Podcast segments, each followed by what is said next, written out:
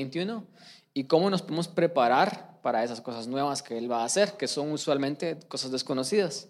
Si han puesto atención, hemos hablado acerca de Nehemías y las cosas que Nehemías hizo antes de ir y empezar a construir el muro, que para él era algo desconocido, era algo nuevo, era algo que nunca nadie antes había hecho, ¿verdad? Pero él hizo y fue una gran hazaña. Entonces, en, la primera parte de estos, estos mensajes hablamos de cómo Nehemías antes de ir se alineó con Dios, él hizo varias cosas como orar, como ayunar, como elaborar un plan. Después eh, empezamos a ver de que él empezó a crear un equipo. La semana pasada vimos que él empezó a inspirar a personas y empezó a construir un equipo ya cuando estaba en el, en el lugar. Empezó a, a ajustar nuevamente su plan. Y vamos a hablar de lo que él hizo después. Y si ustedes han estado haciendo esto en sus vidas personales, y el reto era este, Dios quiere que ustedes hagan algo que nunca antes han hecho en el 2021. Es decir, Él los está llevando a un lugar nuevo, a algo que es desconocido, y para hacer cosas nuevas, ustedes tienen que estar dispuestos a hacer cosas que nunca antes han hecho. Entonces, usualmente esas cosas no son fáciles de hacer, porque ¿por dónde empiezo? ¿Verdad? ¿Qué, qué, qué es lo que tengo que hacer?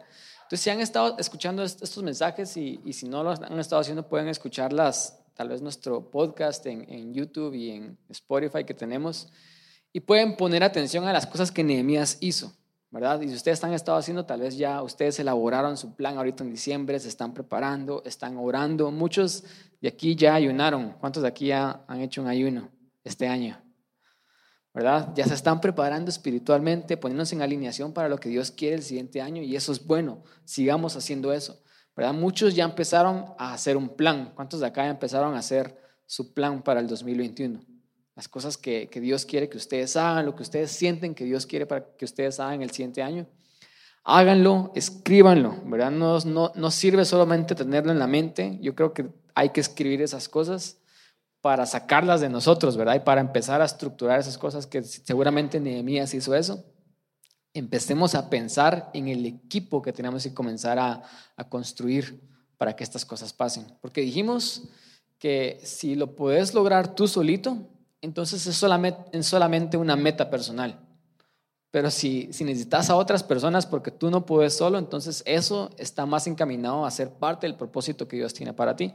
No hay nada de malo con las metas, pero Dios quiere muchísimo más que solamente bajemos de peso en el 2021 y que solamente tengamos un mejor ingreso. ¿verdad? Dios quiere que cumplamos el propósito que Él tiene para nosotros y ese propósito incluye a otras personas. Y si ustedes están ahí, entonces ahora se preguntan, ahora, ¿qué es lo que tengo que hacer? Ya estoy pensando en el plan, ya me estoy ayunando, estoy orando, me estoy alineando con Dios, Estoy ya con las personas que yo sé que Dios va a poner en mi camino, ya me estoy, eh, ya los estoy visualizando, ya estamos hablando, ya estamos discutiendo qué es lo que vamos a hacer. Y les quiero decir así rápidamente lo que Dios quiere que ustedes hagan en el 2021. ¿Están listos? Yo sé que dije que era algo desconocido, pero se los voy a decir. ¿Saben qué es lo que Dios quiere que ustedes hagan en el 2021? Hay dos cosas que Él quiere que ustedes hagan. Y es después de hacer todas estas cosas que dijimos, Él quiere que construyamos algo. Y usualmente lo que nosotros hacemos como hijos de Dios es construir el reino. Ahora yo sé que se los dije, pero aún así sigue siendo bien ambiguo, porque no saben qué construir. Todos aquí estamos llamados a construir algo. Pero lo que sí sé y estoy seguro es que Dios nos está llamando en el 2021 a construir algo para Él, a construir algo en nuestras vidas que va a resultar en bendecir a muchas personas y va a resultar en que el reino de Dios siga siendo construido en esta tierra. Nehemías hizo todas estas cosas porque estaba llamado a construir un muro. Entonces, la asignación principal para nuestras vidas en el 2021 es construir. Y ahorita vamos a ver las cosas que, que Nehemías hizo. Y número dos, inevitablemente cuando estemos construyendo, también vamos a tener que combatir que fueron es la otra cosa que Nehemías hizo, ¿verdad? Yo había puesto, y de hecho la, la prédica se llama construir y combatir, y puse combatir, aunque puede ser defender, puede ser pelear, pero lo puse con C para que rimara un poco construir con combatir y se les quede un poco. Pero Dios quiere que hagamos estas dos cosas en el 2021, que construyamos y que estemos dispuestos a pelear por lo que estamos construyendo, que estemos dispuestos a defender lo que estamos construyendo, lo que Dios nos está llamando a, construir, que estemos dispuestos a combatir. Y para empezar esto vamos a tratar de leer dos capítulos de la Biblia. Perdón, son un montón, pero les prometo que no lo van a sentir nuevamente. Y vamos a empezar con Nehemías 3, del 1 al 4. Y de hecho este capítulo es un poco extenso y solo vamos a leer los cuatro primeros capítulos que dice lo siguiente. Aquí es cuando Nehemías ya había hecho todas estas cosas de alinearse y ya había inspirado al equipo. Entonces aquí ellos ya finalmente empiezan a construir el muro. Y Nehemías 3, de 1 al 4, dice lo siguiente. Dice, entonces se levantó el sumo sacerdote Eliasib con sus hermanos los sacerdotes y edificaron la puerta de las ovejas. Ellos arreglaron y levantaron sus puertas hasta la torre de Amea y edificaron hasta la torre de Ananel. Junto a ella edificaron los varones de Jericó y luego edificó Sacur, hijo de Imre. Los hijos de Sená edificaron la puerta del pescado, ellos la enmaderaron y levantaron sus puertas con sus cerraduras y cerrojos. Junto a ellos restauró Meremot, hijo de Urías, hijo de Cos. Al lado de ellos restauró Mesulam, hijo de Berequías, hijo de Mesesabeel. Junto a ellos restauró Sadoc, hijo de Baaná, y así sigue todo el capítulo hasta el versículo 32, hablando de quién hizo cada cosa. Quiero que cierren sus ojos, vamos a empezar y vamos a orar, les vamos a pedir a Dios que nos hable. Y le decimos todos juntos, gracias Dios por tu palabra, gracias Dios porque tú eres tan real Dios y tu palabra es tan, eh, tan increíble que ha pasado a la prueba del tiempo. Dios hemos estado aprendiendo de Nehemías y de cosas que pasaron hace tres mil años pero estas cosas siguen hablando nuestras vidas como que si hubieran pasado o estén pasando en este momento. Y te damos gracias, Dios, porque eso es una prueba de que tu palabra realmente es viva y es eficaz. Hoy te pedimos, Dios, que lo que aprendamos acá, que lo atesoremos en nuestros corazones, Dios, como algo que no viene de un humano, de un pastor, sino algo que viene directamente de ti, Dios, porque así es. Te pido que esta palabra se, se quede guardada en nuestros corazones, Dios, y que el 2021 mientras vamos y empezamos a cumplir nuestro propósito, Dios, que nos recordemos de estas cosas, Dios, que las pongamos en práctica, Padre Santo. Ayúdanos a saber de que tú una y otra vez en tu palabra decías, no solamente es escuchar, sino es hacer la palabra de Dios, es obedecer la palabra de Dios. Ayúdanos a atesorar esta palabra, pero también ayúdanos a hacerla en el 2021. Gracias te damos, Dios, porque tú estás acá. Gracias te damos, Espíritu Santo. En el nombre de Jesús oramos. Amén. Leímos solo cuatro capítulos de este, cuatro versículos de este capítulo. Y si seguimos leyendo, si ustedes tienen tiempo en sus casas, van a, tal vez van a aburrir un poco con este capítulo 3, porque lo único que hace es que dice todos los grupos que empezaron a construir y comienza a decir qué es lo que ellos construyeron. Y yo conté a los grupos que se mencionan en este capítulo. Y eran 37 grupos diferentes que la Biblia menciona que colaboraron con Nehemías para construir el muro. Construir el muro era una hazaña que Nehemías no podía hacer solo. Era una hazaña que se necesitaba que más personas se unieran a la causa. Y en este capítulo nos damos cuenta de que 37 grupos se unen a esa causa. Y cuando hablo de grupos, no estoy hablando de 37 personas. Estoy hablando de 37 familias, estoy hablando de 37 grupos que eran compuestos por tal vez unas 20 a 30 familias cada grupo. Entonces eran un montón de personas las que se, unieron para colaborar y construir el muro de, de, Jerusalén. Por eso es que lo lograron, porque se pusieron de acuerdo. Eran 37 personas. Y las palabras que resonaron cuando yo estaba leyendo esto es que la Biblia dice, y si ustedes pusieron atención en los cuatro versículos que leímos, la Biblia dice que ellos arreglaron, levantaron, edificaron y restauraron. Y estas cuatro palabras se repiten muchísimo en todo este capítulo. Eso quiere decir lo siguiente, y se los quiero decir para ustedes en sus vidas personales. En el 2021 Dios los está llamando a construir algo, pero muchos van a construir de manera distinta. Muchos de ustedes van a arreglar algo y al arreglarlo ustedes están construyendo. Es decir, hay cosas en sus vidas que no están funcionando bien. Cuando arreglamos algo, estamos arreglando algo que no funciona. Y muchos de ustedes yo siento que Dios los está llamando a arreglar cosas, tal vez arreglar algo en sus familias, tal vez arreglar algo en sus trabajos. Y ustedes ser ese líder que se levanta, empiezan a arreglar la cultura en la que viven en ese trabajo. Pero no sé qué es lo que Dios los está llamando, pero muchos de ustedes, la forma en la que van a construir es arreglar. Muchos de ustedes, la forma en la que van a construir es que van a levantar, que fue también otra cosa que hicieron acá. Y levantar habla de que hay cosas que están caídas. Hay cosas que están abajo, que están en el suelo, que Dios los está llamando a ustedes a levantar, ¿verdad? Tal vez es una persona. Tal vez ustedes tienen personas a su alrededor que están caídas, literalmente caídas, y eso significa que sus vidas están yendo para un lugar donde no va a resultar en nada bueno.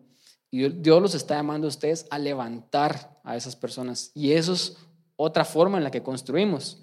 Muchos de ustedes van a edificar, Tal vez esta sea una de las más difíciles porque edificar habla tal vez de crear algo desde cero. Muchos de ustedes van a crear algo y construir algo que no existe. Ustedes van a hacer cosas que en su familia nadie nunca antes ha hecho, pero que ustedes van a ser los primeros en hacerlas. Ustedes van a edificar algo y la última es restaurar, que habla acerca de agarrar algo que, que está viejo y que está obsoleto y ustedes lo van a dejar como nuevo ustedes lo van a restaurar. Entonces, solo quiero que tengan eso en mente. Las cosas que Dios quiere que ustedes construyan en el 2021 se pueden ver de manera distintas en estos cuatro verbos. Pero a mí me impresionó un montón cómo Nehemías hizo para inspirar a tantas personas, para inspirar a estos 37 grupos a que todos se unieran y empezaran a construir el muro. Y mi respuesta fue, y vino recordándome un, momento en mi, en mi infancia.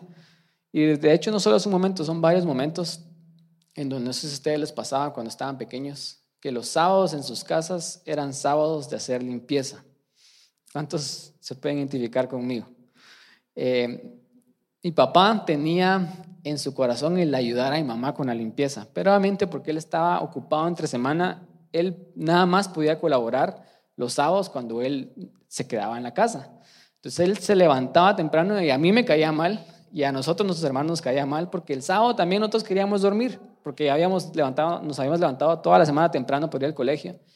Y el sábado se levantaba temprano, ponía la música a todo volumen y la música que ponía era su forma como de animarse y ponía el chunga chunga cristiano, que ya todos sabemos qué es, ¿verdad? Es Juan Carlos Alvarado y, y todas estas cadenitas de, de, los caballos en el mar y todas estas y era su forma de, animarse y decirnos, levántense, hay que hacer limpieza, hay que arreglar.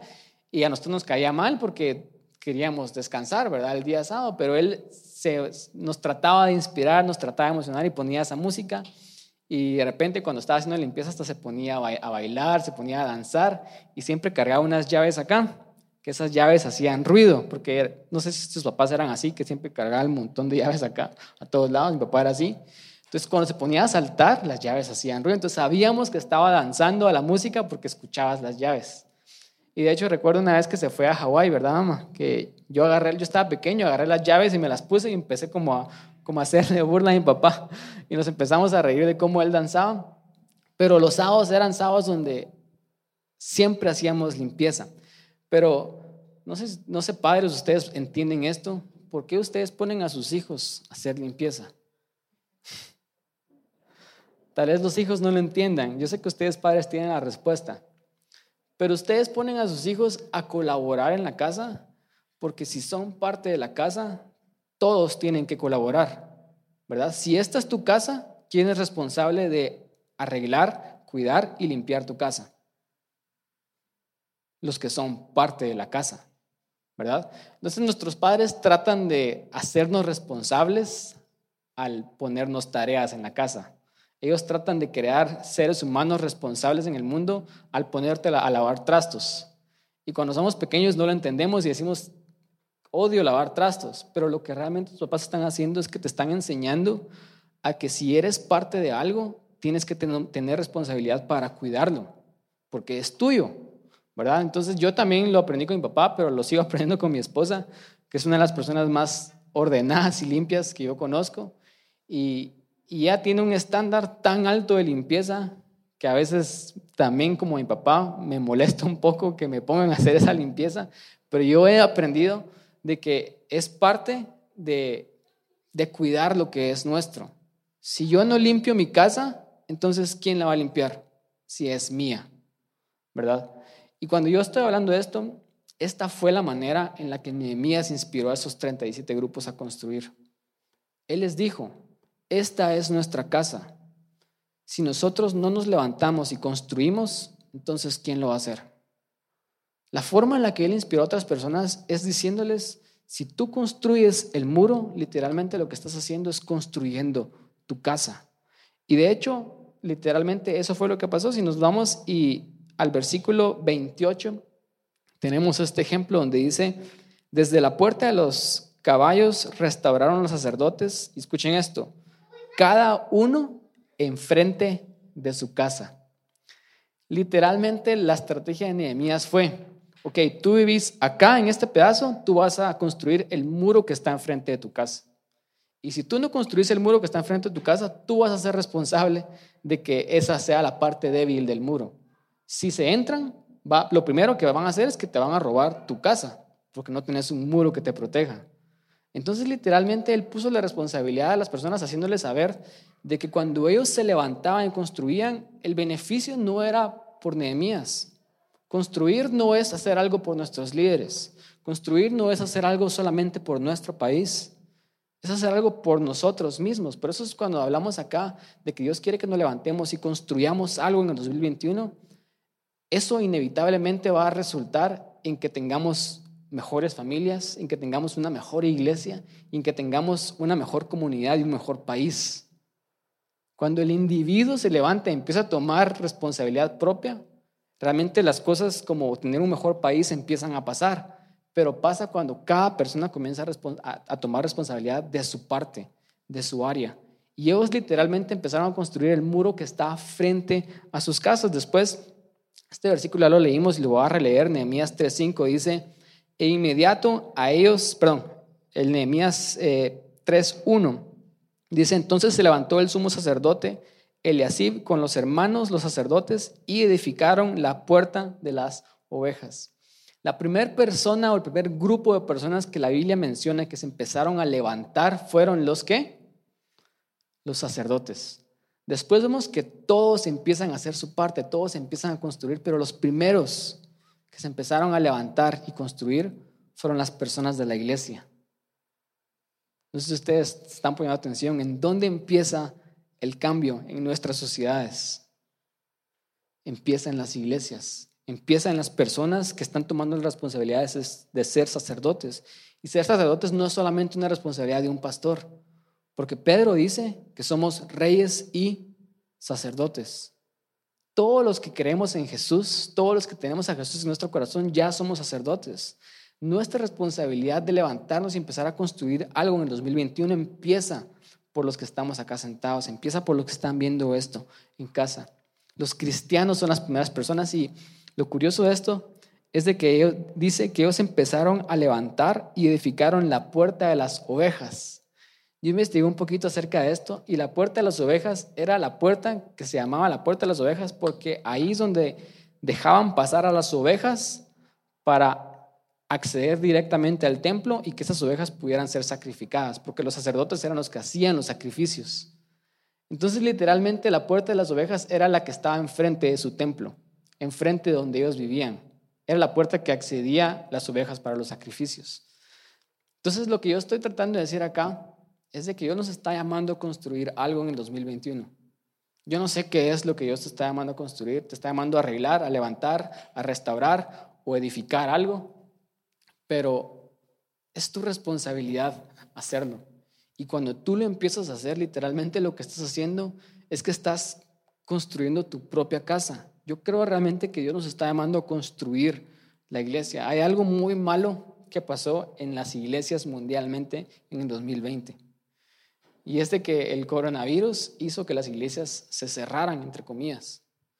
Y ahorita que las iglesias empiezan a reaperturar, yo he notado cierto desánimo en general en todas las iglesias del mundo. Y escucho esto de muchos pastores que dicen que las personas ahora no quieren regresar a la iglesia, que las personas ahora ya no miran la iglesia como algo secundario. La iglesia ya no importa. Y yo realmente creo que Dios nos está llamando a reconstruir eso que se destruyó en el 2020.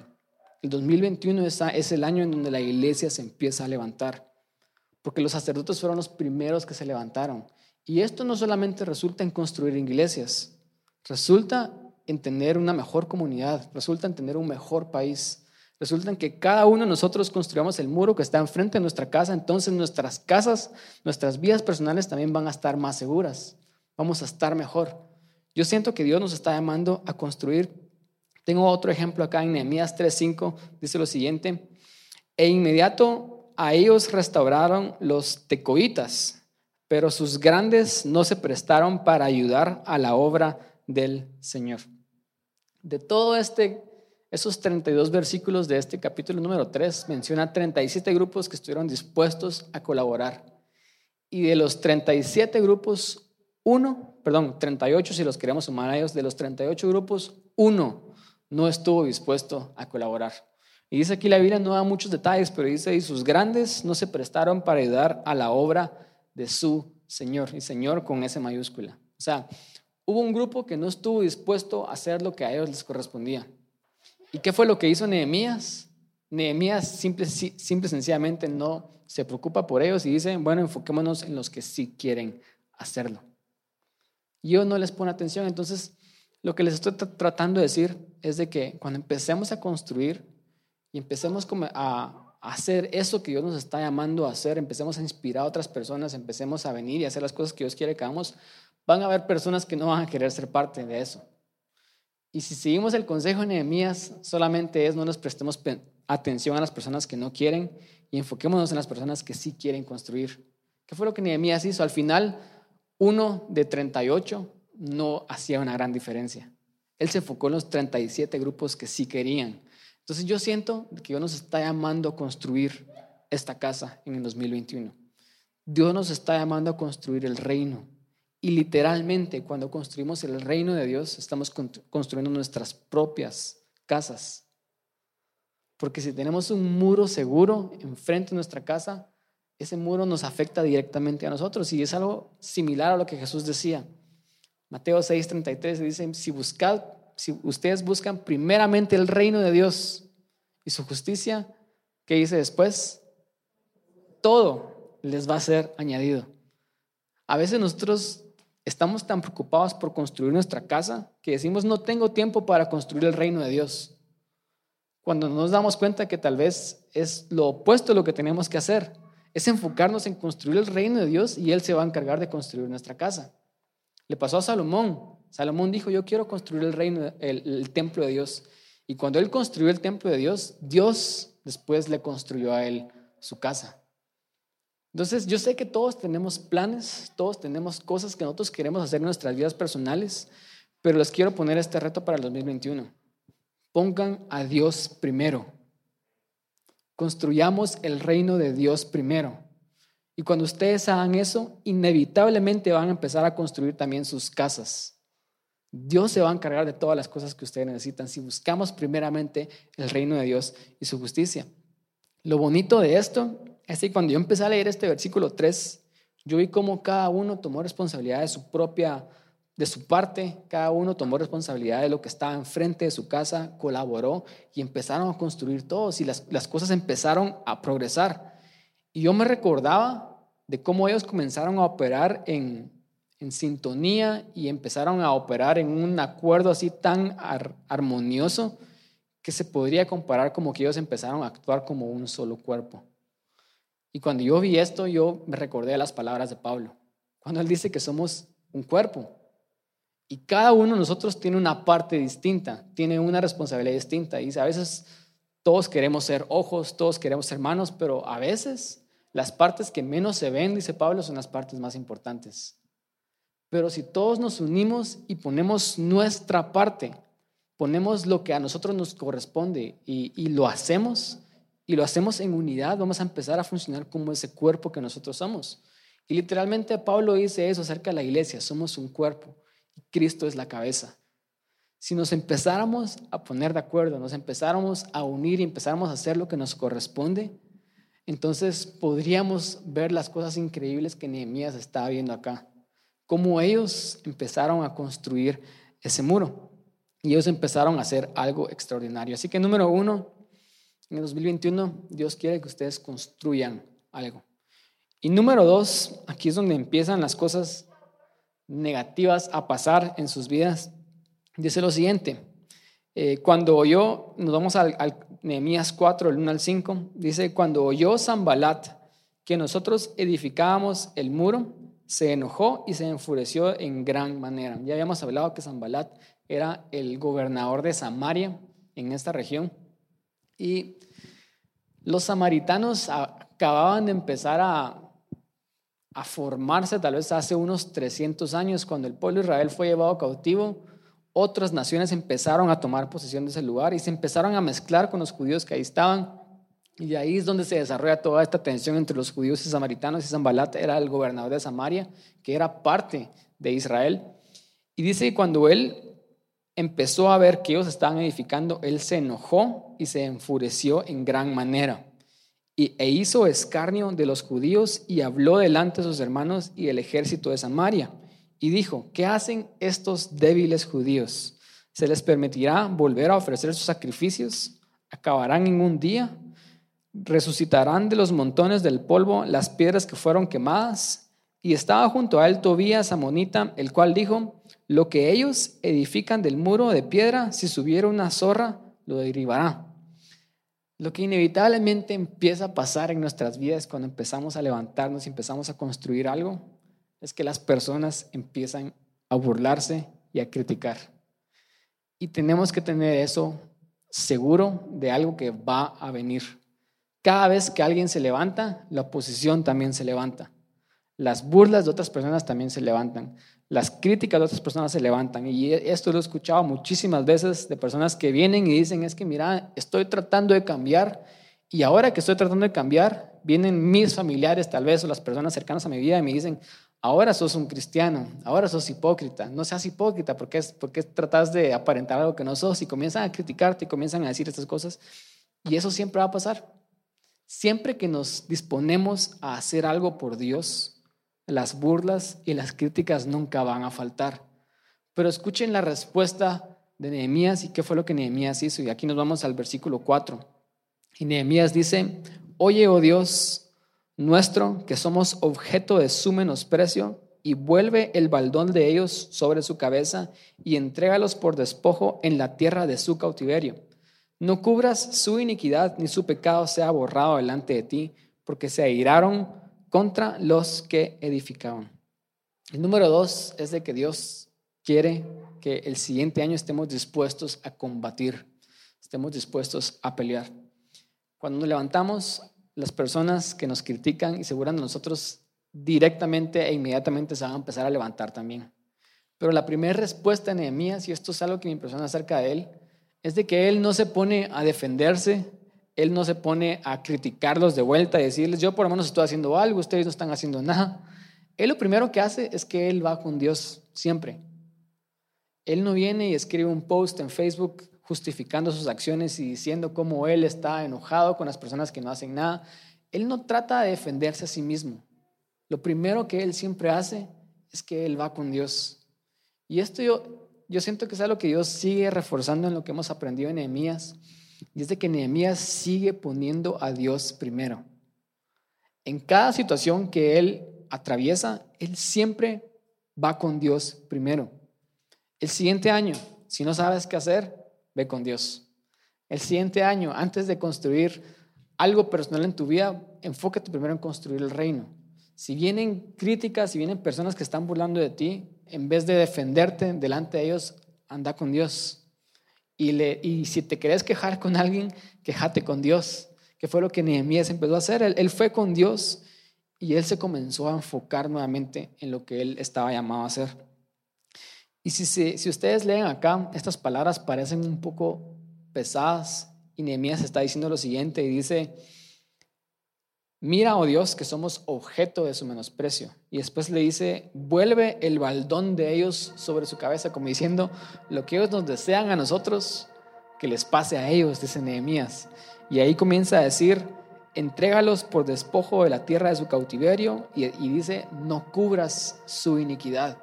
Y parece como que Nehemías les está deseando el mal, a las otras personas, pero realmente Él no les está diciendo el mal, Él solamente les está, le está diciendo a Dios, Dios, haz justicia de lo que tú consideres que, que tenga que pasar.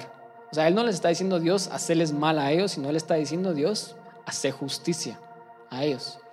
Y yo creo que esa debe ser nuestra primera respuesta en cómo empezamos a combatir y pelear el siguiente año. Como les digo, en vez de venir y empezar a justificarnos y a defendernos, ¿por qué no vamos con Dios y pedimos a Dios que Él haga justicia? Porque eso es lo que dice Dios acerca de la justicia. Él es el juez, no somos nosotros. No es nuestro lugar criticar a las personas, no es nuestro lugar juzgarlas, sino esa es la responsabilidad de Dios porque no somos los jueces. Él viene y él le dice, Dios, hace lo que tú haces, porque tú sos Dios. Si va a venir algo sobre ellos, que no sea porque yo se los estoy deseando, sino que es porque lo que ellos mismos están haciendo es una consecuencia de sus propios actos, porque tú eres el juez. Y esa es la manera en la que nosotros combatimos. Esa es la manera en la que nosotros peleamos. Nosotros no lo hacemos en nuestras propias fuerzas, nosotros vamos con Dios y le decimos a Dios que pelee por nosotros. Entonces no perdamos el tiempo en, responder y escribir esos grandes textos de WhatsApp. ¿Han visto? Cuando alguien escribe y escribe y dice ahí, escribiendo, escribiendo, y pum, para grande, mandando un gran texto, quejándose y, hablando de todo el problema. A veces es necesario hablar las cosas, no estoy diciendo que no las hablemos, pero estoy diciendo que tal vez antes de hablar las cosas, ¿por qué no vamos con Dios primero?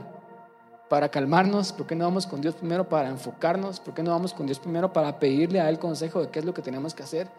Y le decimos a Dios que Él haga justicia, que fue lo que Nehemías hizo. Después, si seguimos leyendo en el, en el versículo 6, dice, edificamos pues el muro y toda la muralla fue terminada hasta la mitad de su altura porque el pueblo tuvo ánimo para trabajar. Cuando se empezaron a oponer a él y los empezaron a criticar, él fue con Dios y se enfocó. Y él dijo, estos no importa lo que digan, yo estoy enfocado en lo que Dios me mandó a hacer. Y seguían animados, tan animados que llegaron hasta la mitad de su proyecto. ¿Verdad? Porque ir con Dios nos va a enfocar, nos va a dar fuerzas. Si nos empezamos a enfocar en lo que otros dicen de nosotros, nos van a dar ganas de tirar la toalla. Si nos enfocamos en las críticas de otros que te dicen, mira, ¿para qué quieres hacer esto si no lo vas a lograr? Es imposible. Si nos enfocamos en eso, no lo vamos a lograr y es imposible. Pero si en vez de eso vamos con Dios, nos vamos a enfocar para regresar al trabajo y seguir haciendo lo que Dios nos está llamando a hacer. Y que fue exactamente lo que Nehemías hizo. Y ellos tenían tanto ánimo que llegaron a la mitad. Y después dice lo siguiente, pero aconteció que oyendo Zambalat y Tobías y los árabes y los amonitas y los de Asdod, o sea, ahora ya vieron un montón más que estaban en contra de ellos, porque siempre así es. La oposición tampoco se rinde tan fácil. Y ya no eran solo dos o tres grupos, ahora eran cinco grupos. Y dice, y cuando oyeron que los muros de Jerusalén eran reparados, porque ya los portillos comenzaban a ser cerrados, se encolerizaron mucho. O sea, se enojaron cuando vieron el progreso. ¿Por qué? ¿Qué es lo que miramos la semana pasada? Porque las personas que gobiernan como el mundo gobierna, ellos se benefician de que otros no se levanten. Ellos se benefician de que las personas sigan adormecidas. Y cuando alguien se levanta, amenaza directamente con su posición, amenaza directamente con su poder. Ellos se enojaron de que los judíos estuvieran levantando porque amenazaba de que tal vez ellos ya no podían ser los gobernantes. Ellos ya no iban a ser los, los mandamás en este tiempo. Tal vez Ambalat no solamente quería ser rey de Samaria, también quería ser rey de Judea. Y si ahora Judea tenía rey, él ya no podía ser el rey. ¿Qué es lo, la forma en la que Satanás gobierna? Satanás ya fue derrotado en la cruz. Y él tiene poder solamente si no nos levantamos. Si nos quedamos adormecidos, Él sigue tomando dominio de este mundo. Pero si los hijos de Dios se levantan, Él empieza a perder su poder. Entonces ellos se encolerizaron por esto, se enojaron mucho, dice la Biblia, y conspiraron todos a una para atacar a Jerusalén y hacerle daño. O sea, la progresión de la oposición es, primero te van a criticar, primero se van a burlar de vos y van a decir cosas de ti. Cuando no miran que no te pueden afectar y que tú sigues enfocado, ahora sí te van a empezar a amenazar. van a escalar eso, a enojarse mucho y a tirarte amenazas. Y directamente te van a decir, mira, si no paras de hacer esto, vamos a ir y vamos a hacer esto y esto y esto, te van a comenzar a amenazar. Porque lo que quieren hacer es detenerte.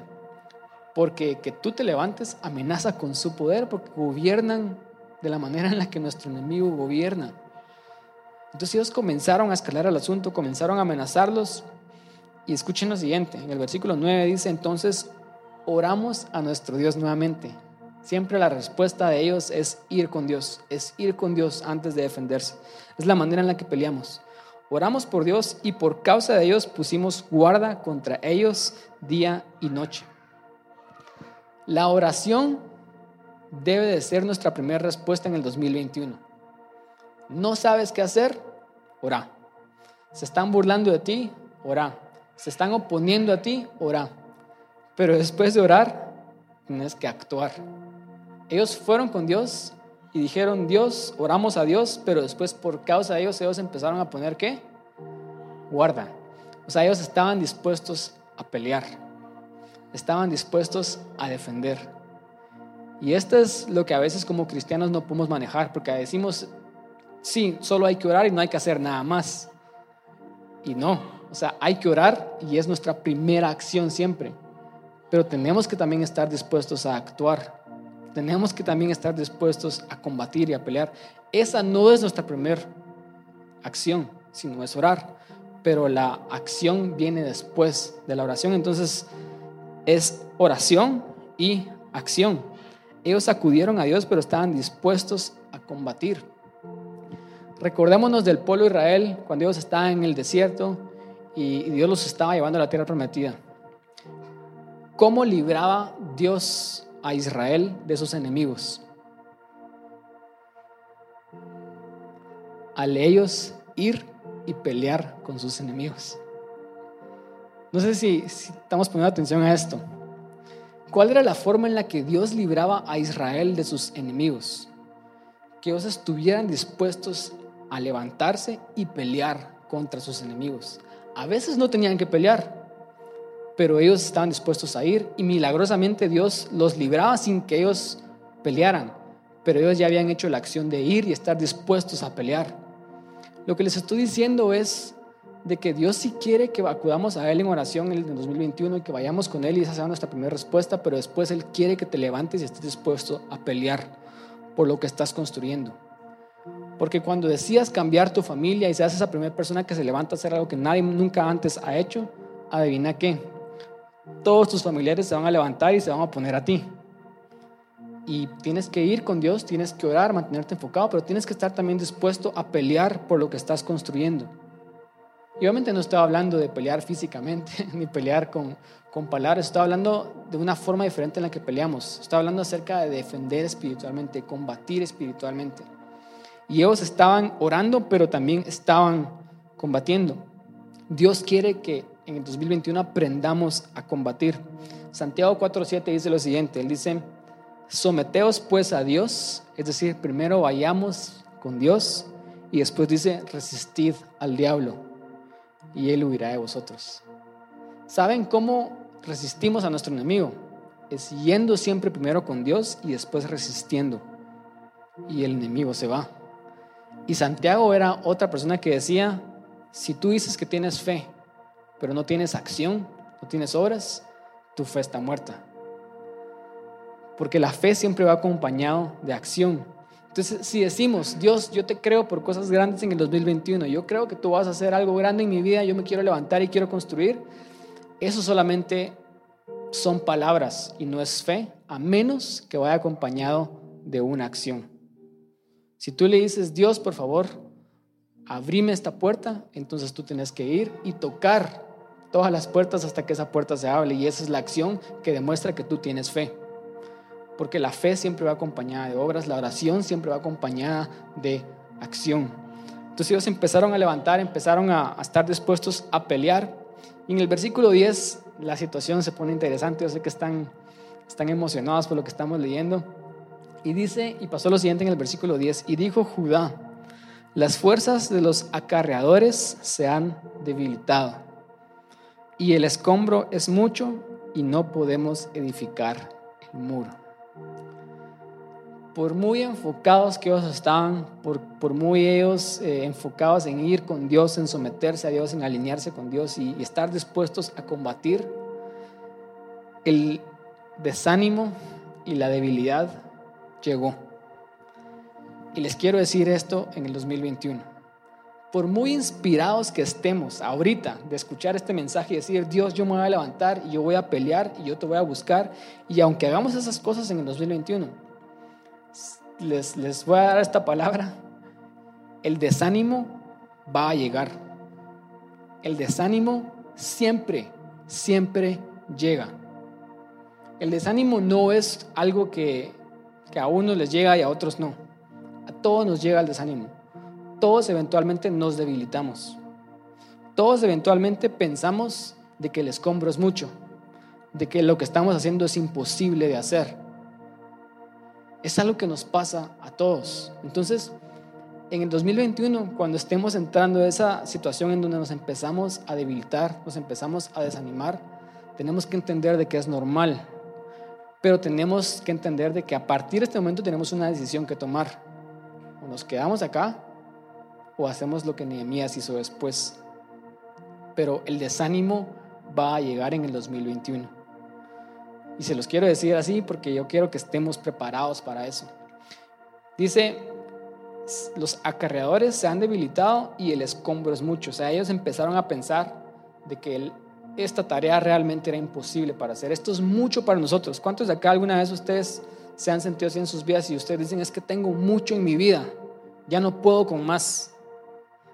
Yo me siento así por lo menos una vez a la semana, todas las semanas. Es que ya no puedo más, tengo tantas cosas y tengo esto y esto y, ahora viene esto otro. Siento que esto es mucho. Y es normal, cuando sentimos que tenemos muchas cosas y que las cosas son imposibles, nos empezamos a desanimar, nos empezamos a sentir débiles. Y es normal, ¿verdad? Porque realmente construir ese muro era algo que nadie nunca antes había hecho. Era algo que todos decían es imposible hasta que alguien lo hizo. Entonces ellos empezaron a, pensar de que no podían y después terminan diciendo y no podemos edificar el muro. ¿Cuántos alguna vez han pensado eso? Han dicho, no, es que no puedo, ya no puedo más, esto es imposible, ya no sé qué hacer, ya lo he tratado todo, decimos. Y cuando nos preguntan, bueno, ¿qué has tratado? Nos damos cuenta que hemos tratado una o dos cosas y realmente no es todo, pero sentimos que nuestras fuerzas es todo lo que hicimos. Y después sigue diciendo en el versículo 11, y nuestros enemigos dijeron, no sepan ni vean hasta que entremos en medio de ellos y los matemos y hagamos cesar la obra. Pero sucedió que cuando venían los judíos que habitaban entre ellos, nos decían hasta diez veces, de todos los lugares de donde volviereis, ellos caerán sobre vosotros. Entonces por las partes bajas del lugar detrás del muro y en los sitios abiertos puse al pueblo por familias, con sus espadas, con sus lanzas y con sus arcos. Lo que pasó es de que ellos empezaron a debilitar, empezaron a pensar de que era imposible lo que estaban haciendo y que no podían hacerlo. Y después empezaron a escuchar todo lo que sus enemigos decían y hasta 10 veces al día les decían, los vamos a matar. Imagínense ustedes que 10 veces en su día les dicen a ustedes, te voy a matar. ¿Cómo se sentirían ustedes? ¿Cuántos de acá realmente nos creeríamos esa mentira? ¿Verdad? Yo he dicho esto muchas veces, pero Hitler decía, decir es mentiras tantas veces todos los días y ellos eventualmente van a creer de que esto es la verdad. Y esto es lo que nuestro enemigo hace todo el tiempo. Nos sigue mintiendo y nos sigue diciendo, no puedes. ¿Quién sos vos? Vos no puedes hacer nada. Si has tratado, nadie nunca ha hecho esto antes, esto es imposible, esto es mucho para vos, no podés. Y te lo dice diez veces al día. Entonces, ¿qué pasa en nuestras vidas? No lo creemos. Y y esto es lo que empezó a pasar con ellos. Ellos empezaron a creer las mentiras del enemigo. Ellos empezaron a creer lo que el enemigo les estaba diciendo. Empezaron a creer de que ellos realmente no podían. Y así pasó. Después dice, después miré y me levanté, en el versículo 14, y le dije a los nobles y a los oficiales y al resto del pueblo, no temáis delante de ellos acordaos del Señor grande y temible y pelead por vuestros hermanos y por vuestros hijos y por vuestras hijas, por vuestras mujeres y por vuestras casas. Cuando Nehemías les dice a ellos, porque ellos ya están creyendo las mentiras del enemigo y están creyendo que no pueden, Nehemías les dice, no teman. Es lo primero que les dice, les dicen, no teman. Y no temer significa no creerle al enemigo. ¿Saben cuál es una buena forma de saber si le estamos creyendo a Satanás sus mentiras? Es si tenemos miedo. Si tenemos miedo sobre algo que queremos hacer o algo en nuestra vida es porque estamos creyendo una mentira. Esa es una buena forma de saber si estamos creyendo las mentiras del enemigo. Es si tenemos miedo. Satanás, eh, Nehemías les dice a ellos, no tengan miedo. Y después les dice, no tengan miedo, acuérdense de Dios. Entonces en el 2021, cuando venga el desánimo y te estés dispuesto a tirar la toalla otra vez, como lo hemos hecho por todos estos años en nuestras vidas, y tengamos miedo, recordémonos que esa es un área donde estamos creyendo las mentiras de Satanás. Una buena forma, yo puse aquí esto, es si no estás construyendo algo, entonces, ¿qué mentira estás creyendo? ¿Cuál es el miedo que te está paralizando? Nehemías les dijo, no tengan miedo. O sea, no crean las mentiras del enemigo. Y después les dice, acuérdense de Dios.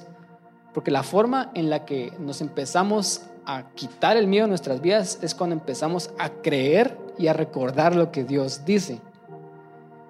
Entonces en el 2021, si ustedes se sienten, se sienten desanimados, quiero que recuerden esto. El último domingo del 2020 que vayan a YouTube y escuchen esto una vez más. Esto les va a dar fuerzas para ustedes seguir adelante. Recuérdense de lo que Dios dice. Recuérdense de quién es Dios, porque no solamente es lo que Él dice, Él dice, acordaos del Señor grande y temible. O sea, recuérdense de quién es Dios. Dios, estos enemigos que nos están mintiendo no son nadie comparado con quién es Dios. Lo que sea que, que vamos a atravesar en el 2021 no es nada comparado con quién es Dios. El coronavirus no es nada comparado con quién es Dios. La pandemia no es nada comparado con quién es Dios. El cáncer no es nada comparado con quién es Dios. Lo que sea que estemos atravesando, recordémonos de Dios para no tener miedo. Y después Nehemías les dice, recuérdense de Dios y pelead por vuestros hermanos, por vuestras hermanas, por vuestras mujeres y por vuestras casas es recordémonos de Dios y estemos dispuestos a levantarnos y pelear nuevamente por los nuestros. Peleemos por lo que es nuestro. Peleemos por nuestra casa. Porque si tú no limpias tu casa, nadie más la va a limpiar por ti. Es nuestra responsabilidad porque es nuestra casa. Es nuestra responsabilidad construir el reino de Dios porque somos parte de ese reino o no.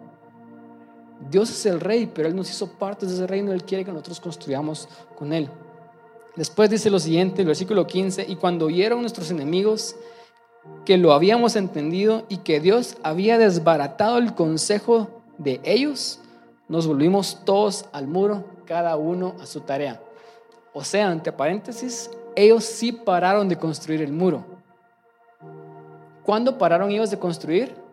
Cuando comenzaron a creer las mentiras del enemigo. Cuando comenzaron a llenarse de miedo, se paralizaron porque el miedo eso es lo que hace, nos paraliza. El miedo hace que nosotros nos quedemos sin construir nada y que no hagamos nada nunca en nuestras vidas. ¿Por qué no ponemos y vamos y emprendemos ese negocio que sentimos que Dios nos está llamando a emprender? Porque tengo miedo. Tengo miedo a que ese negocio fracase. ¿Por qué no vamos y, o por qué los millennials no se casan y no se están casando y no están dispuestos a tener familias? Porque tienen miedo. O sea, el miedo es lo que paraliza cualquier cosa que queremos hacer en el mundo.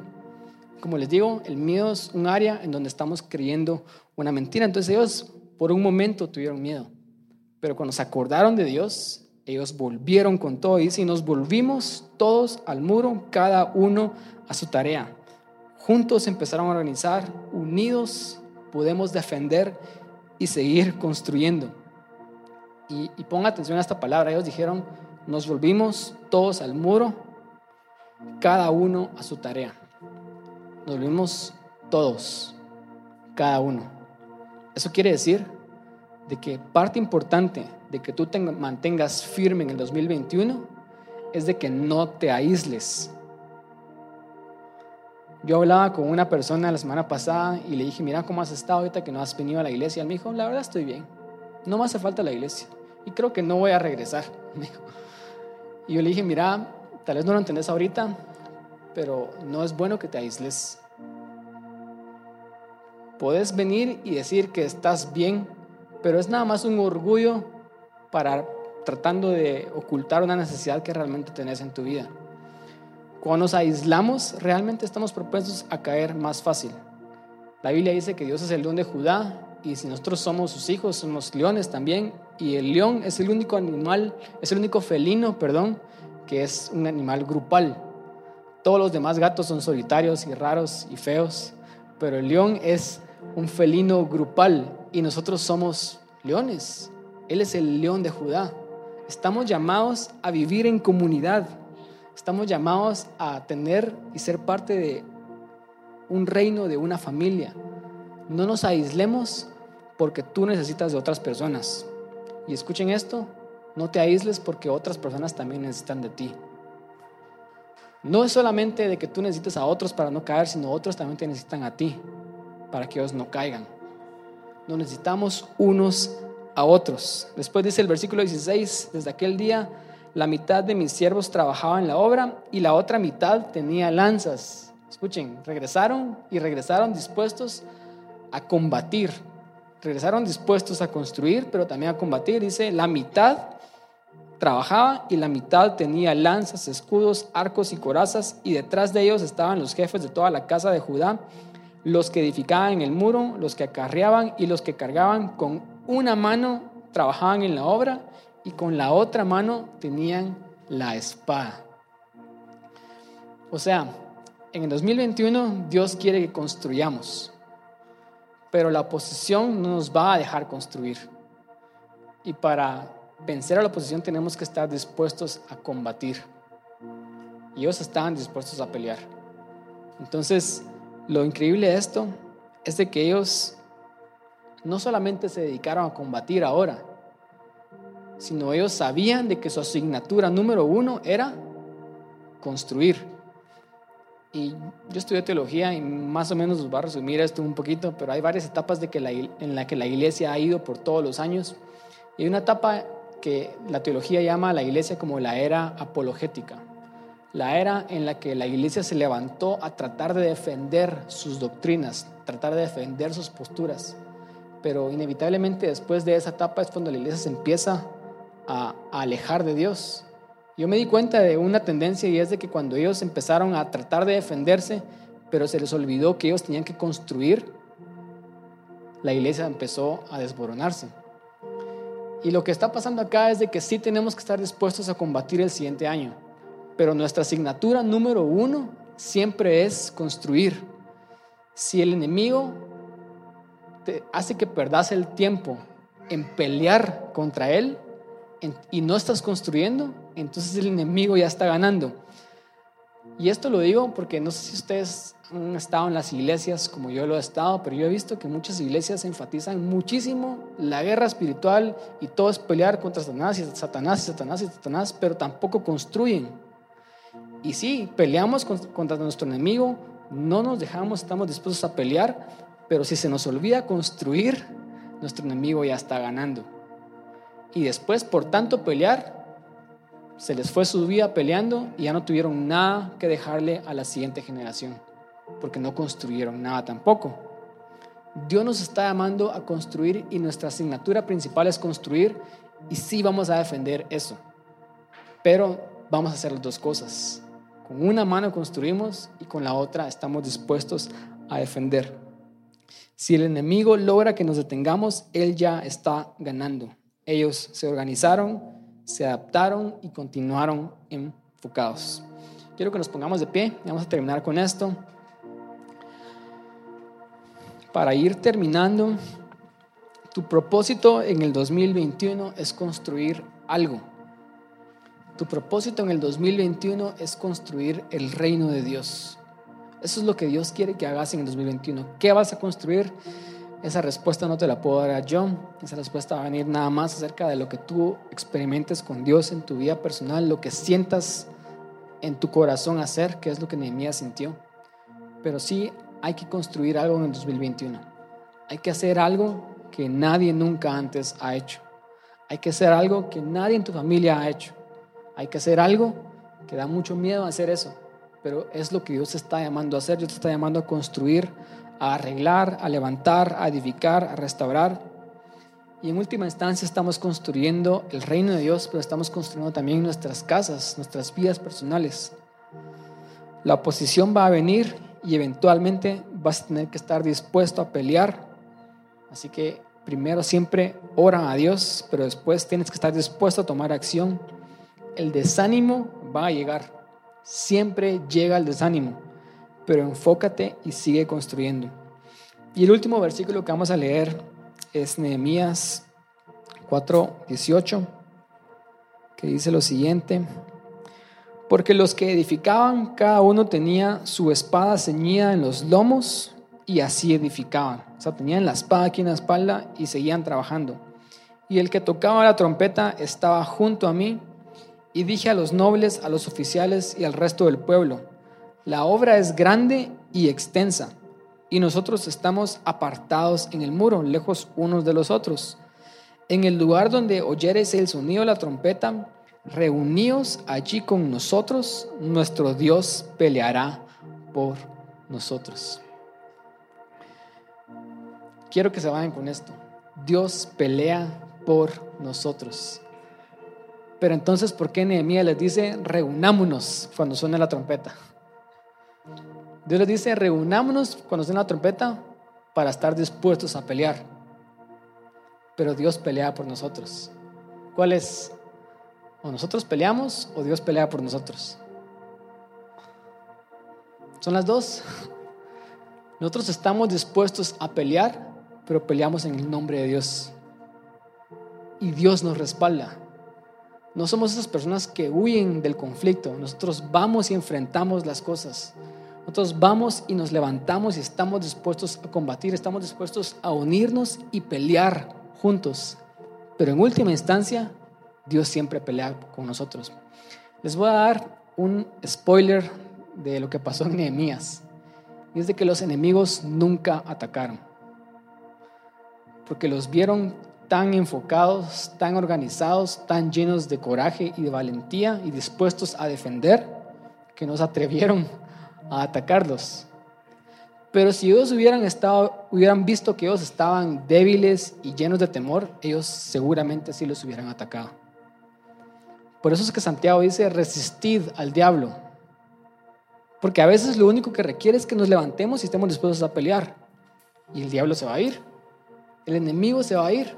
Y así es como Dios pelea por nosotros. Dios le decía al pueblo de Israel, vayan a esta ciudad y vayan ustedes y obedezcan lo que yo les digo. Cuando ellos iban, ellos no movían ni un solo músculo. Y sus enemigos se mataban entre ellos. Pero lo que sí estaban dispuestos a hacer ellos es levantarse e ir y pelear. Aunque tal vez al final no peleaban. Entonces tenemos que estar dispuestos a combatir, tenemos que estar dispuestos a defender. Y en última instancia, Dios pelea por nosotros. Él es nuestro campeón. Él es la persona que va adelante de nosotros y pelea nuestras batallas. Cerramos nuestros ojos, vamos a terminar orando y le agradecemos a Dios y le decimos gracias Padre Santo por tu palabra. Gracias por lo que tú estás haciendo en nuestras vidas y en nuestros corazones en este momento, Dios. No sé cuántos de ustedes sienten como un fuego en su corazón en este momento cuando estaban escuchando la palabra de Dios. Pero ese fuego es Dios diciéndote a ti, de que Él está confirmando lo que Él quiere hacer en tu vida en el 2021. Él está confirmando de que tú tienes propósito increíble, que tú tienes un llamado a construir algo que va a beneficiar a muchas personas, a miles de personas. Las identidades, las dignidades de estas personas dependen de lo que tú construyas. Dios lo va a hacer contigo. Sientes eso en tu corazón en este momento porque ahorita estás decidiendo levantarte Estás decidiendo hacer lo que se necesite para construir. Estás decidiendo que si tienes que pelear, lo vas a hacer y vas a luchar. Y vas a construir con una mano y estar defendiendo con la otra. Pero quiero que sepas que en última instancia, en el 2021, Dios es el que va a pelear por ti. Dios va a pelear cada batalla. a medida que tú te levantes y estés dispuestas a pelearlas